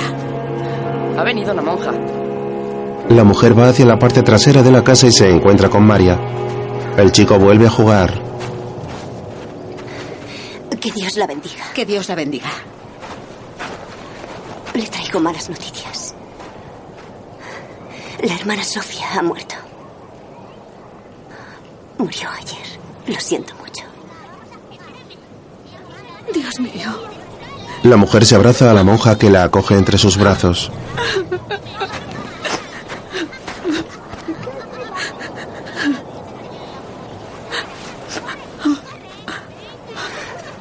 Lo siento mucho. La hermana Sofía lo hizo para el bebé.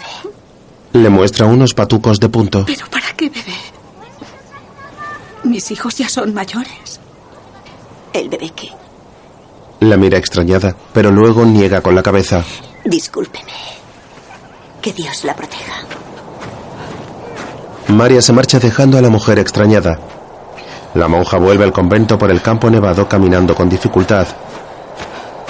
Luego entra al despacho de la Madre Superiora donde ésta reza arrodillada. Se lo suplico. Le suplico que me diga la verdad. ¿Qué fue lo que hizo con el bebé? La Madre Superiora se levanta bruscamente y mira por la ventana angustiada. Hice lo que debía hacer. ¿Qué quiere decir? Lo confié a la misericordia No. divina. No lo entiendo. ¿No lo entiende? ¿Acaso no cree en la providencia? Pues yo creo que alguien acogió a esos bebés en su seno. ¿Qué es lo que ha hecho? He hecho lo Se que ha he podido. loca. Quiero estar sola. Salga. Salga. La Madre Superiora la mira con severidad. María asiente y se marcha rápidamente, cabizbaja y asustada.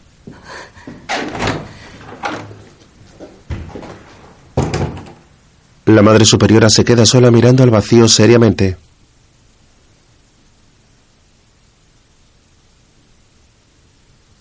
Más tarde la hermana María reza arrodillada frente a la ventana de su celda con los ojos hinchados del llanto. Agachan la cabeza afligida. Al día siguiente, ella y tres monjas cosen tranquilamente.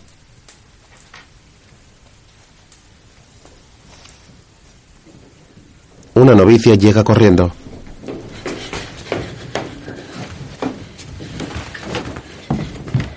Hermana, parece que Irena está de parto. La hermana María deja las agujas y sale corriendo hacia la celda de Irena, donde una monja de mediana edad le intenta calmar. No tenga miedo. No, no tenga miedo, hermana. Aguante un poco más.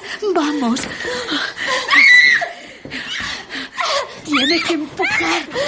Así, así. Empuje con fuerza. Un poco. Ya casi está. Vamos, hermana. Vamos, vamos. Vamos un poco más. Sea valiente, hermana. Hermana, Sea un poco más. valiente. Un poco más. Vamos. Empuje. Ya llega. Ya está saliendo, Ya hermana. va a salir. Vamos. Así. Vamos. Un poco más. Ya está. Bendito sea Dios, hermana.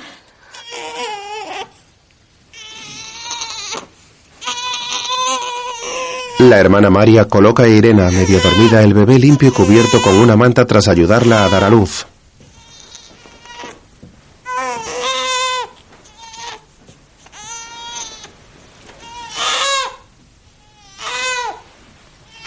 La monja de mediana edad está sentada junto a la madre y observa la escena cariñosamente.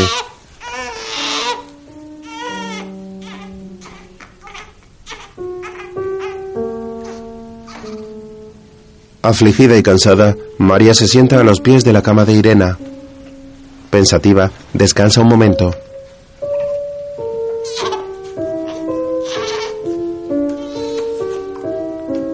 Mientras Matilde observa desde una ventana a unos niños jugando a la pelota. Los trabajadores del hospital francés desmontan las instalaciones y guardan poco a poco los objetos y artículos médicos.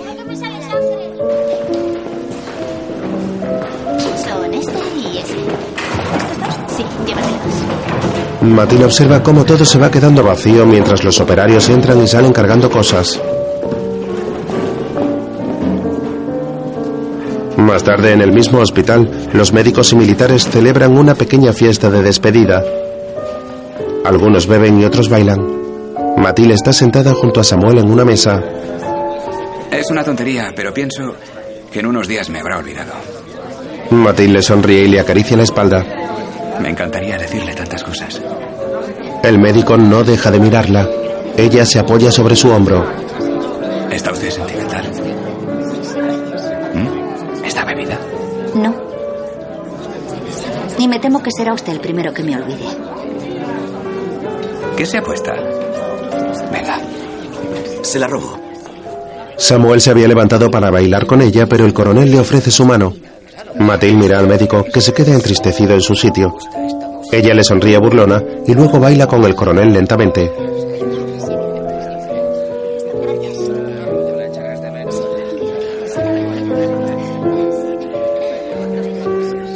Entonces la hermana María y otra monja entran llevando consigo tres bebés. Matilde las ve y se acerca a ellas corriendo. Exhausta, María se apoya sobre una mesa. Más tarde, Samuel y Matilde atienden a los bebés en las camas de descanso del hospital.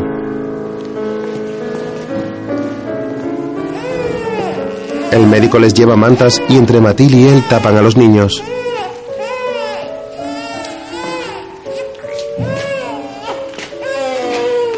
Más tarde esa noche, Matilde, agotada pero contenta, se siente en uno de los bancos de la entrada del hospital. Un chico de unos siete años entra y se queda mirándola.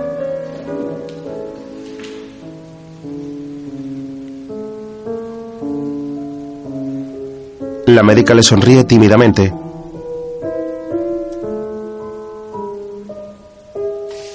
Se levanta del banco y se sienta junto a él a fumarse un cigarrillo.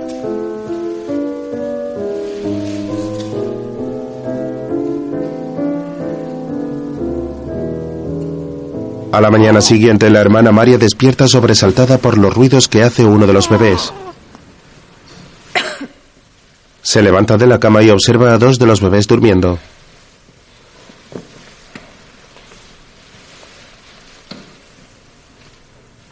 Luego ve a la monja que la acompañaba que se ha quitado el escapulario de la cabeza, meciendo a su bebé sentada en un banco, donde se sienta ella también.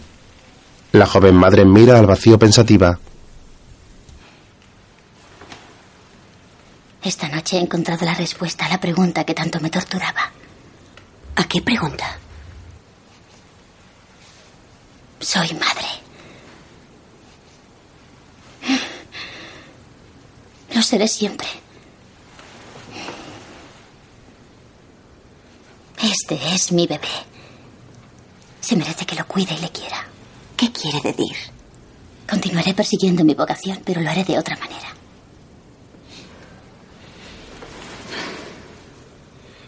Supongo que Dios me guiará. Le debo tanto, hermana. Nunca olvidaré lo que ha hecho. Gracias. En ese momento entra Matilde. María se levanta para acercarse a ella. La médica le sonríe. Se me ha ocurrido algo. La hermana María le devuelve la sonrisa. Ambas miran al bebé y a su joven madre. Al mediodía las monjas del convento se santiguan delante de su plato y luego se sientan a comer. Una de ellas se acerca a un atril.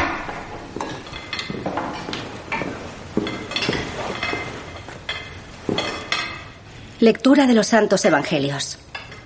Por tus palabras serás justificado y por tus palabras serás condenado.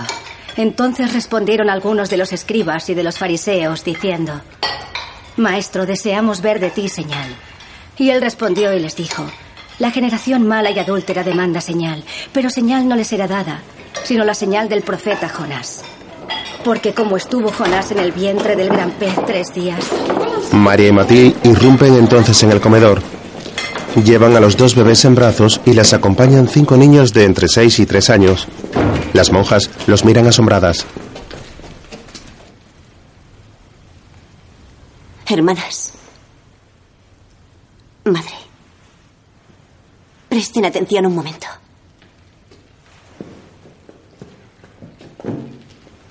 Estos niños viven en la calle y no tienen familia. No tienen ni siquiera un techo bajo el que dormir. Y ustedes los pueden acoger. Podrían quedarse en el convento. Así nadie se planteará de dónde vienen los niños que tienen. Al menos tendrán un plato de comida caliente cada día. Así podrán tenerlos con ustedes y criarlos sin miedo. Lo ha pensado la doctora y yo creo que es una gran obra de caridad. Irena se levanta y Matilde le ofrece su bebé sonriéndole. La novicia coge a su hijo y le devuelve la sonrisa.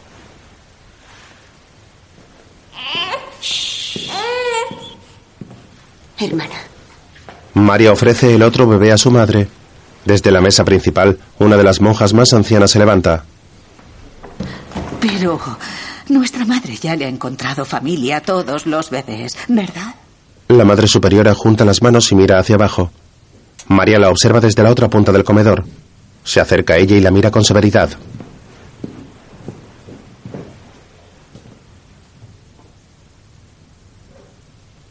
Madre, hable, por favor. La madre superiora se levanta lentamente bajo la atenta mirada de las monjas y de la médica. La abadesa tiene el semblante serio y entristecido. Os quise ahorrar la vergüenza y la deshonra. Mi perdición ha sido querer salvaros. Todas las monjas y novicias de la sala la miran sorprendidas y horrorizadas.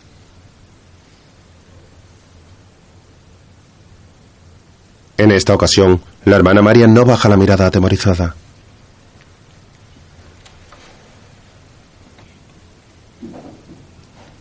Matilde también observa con dureza a la madre superiora que le devuelve una mirada de pena.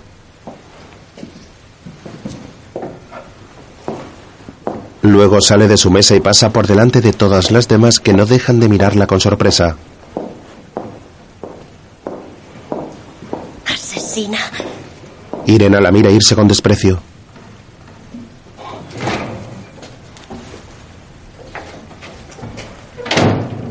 Matil se acerca a Mari y le sonríe alegre. La monja que preguntó por las familias se queda apoyada sobre la mesa, mirando al vacío con tristeza. Más tarde dan de comer a los niños mientras charlan y descansan. un poco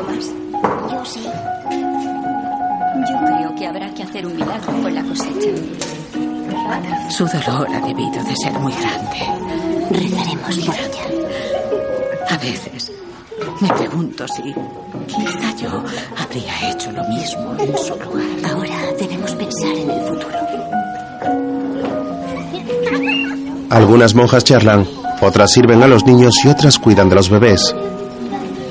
Matilde observa a Irene y otras monjas que mecen al bebé mientras comen. Al anochecer, Matilde coge la camioneta para volver al hospital.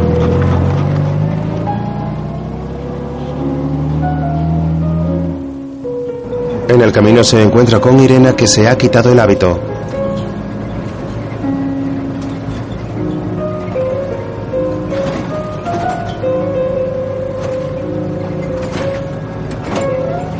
Para a su lado. Muchas gracias. La médica la ayuda a subir las maletas. La joven se sienta a su lado.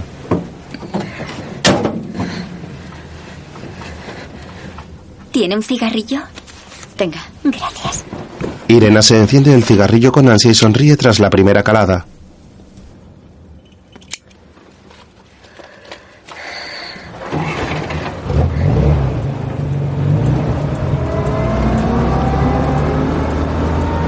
Es su hijo. Ellas lo cuidarán bien. Yo no habría sabido. Quiero olvidar todo esto.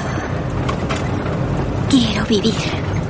Matilde sonríe mientras la joven fuma alegremente.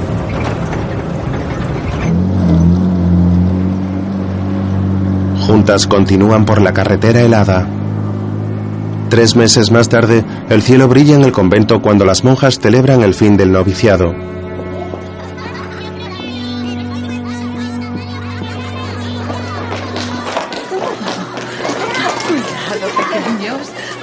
¡Qué contentos estáis!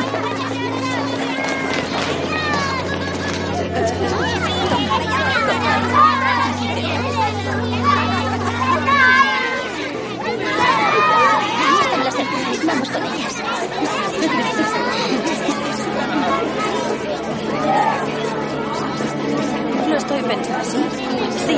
Me parece muy bien. ¿De verdad? Me alegra. Lo queremos intentar. Nos irá muy bien. La situación ha mejorado. Ya no hay tanto peligro. Gracias,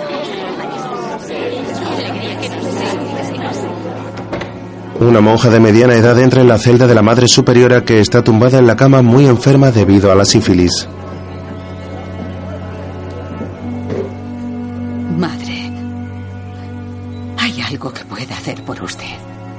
La madre superiora no le dirige ninguna mirada.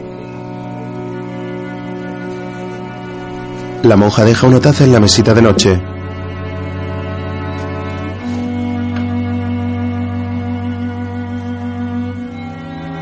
Se sienta en una silla y la madre superiora se da la vuelta en la cama para que no pueda verla.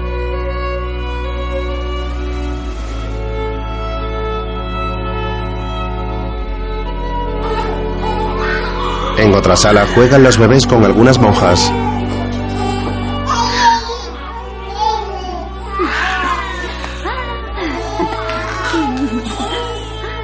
Hermanas, hay que llevarlos para la foto. Claro, muy bien.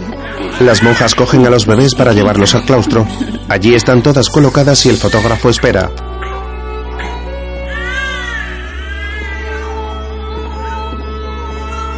Días después, Matilde se quita una mascarilla y sale de un quirófano. Lleva en su bolsillo la foto que les hicieron a las monjas con los niños. Querida Matilde, las nubes negras han desaparecido. El sol brilla en el cielo aquí. Y usted vive en nuestros corazones. Puede que vengan otras guerras. Otros peligros nos amenazarán. y nos será muy difícil escribirnos. Pero no importa lo que el futuro nos depare, podré afrontarlo. Aunque le parezca una tontería, yo sé que Dios nos la envió. Que Él la acompañe en las dificultades y que nunca le falte felicidad. Suya, María. La cara seria de Mathilde se funde con la imagen de las monjas sacándose la foto con los bebés.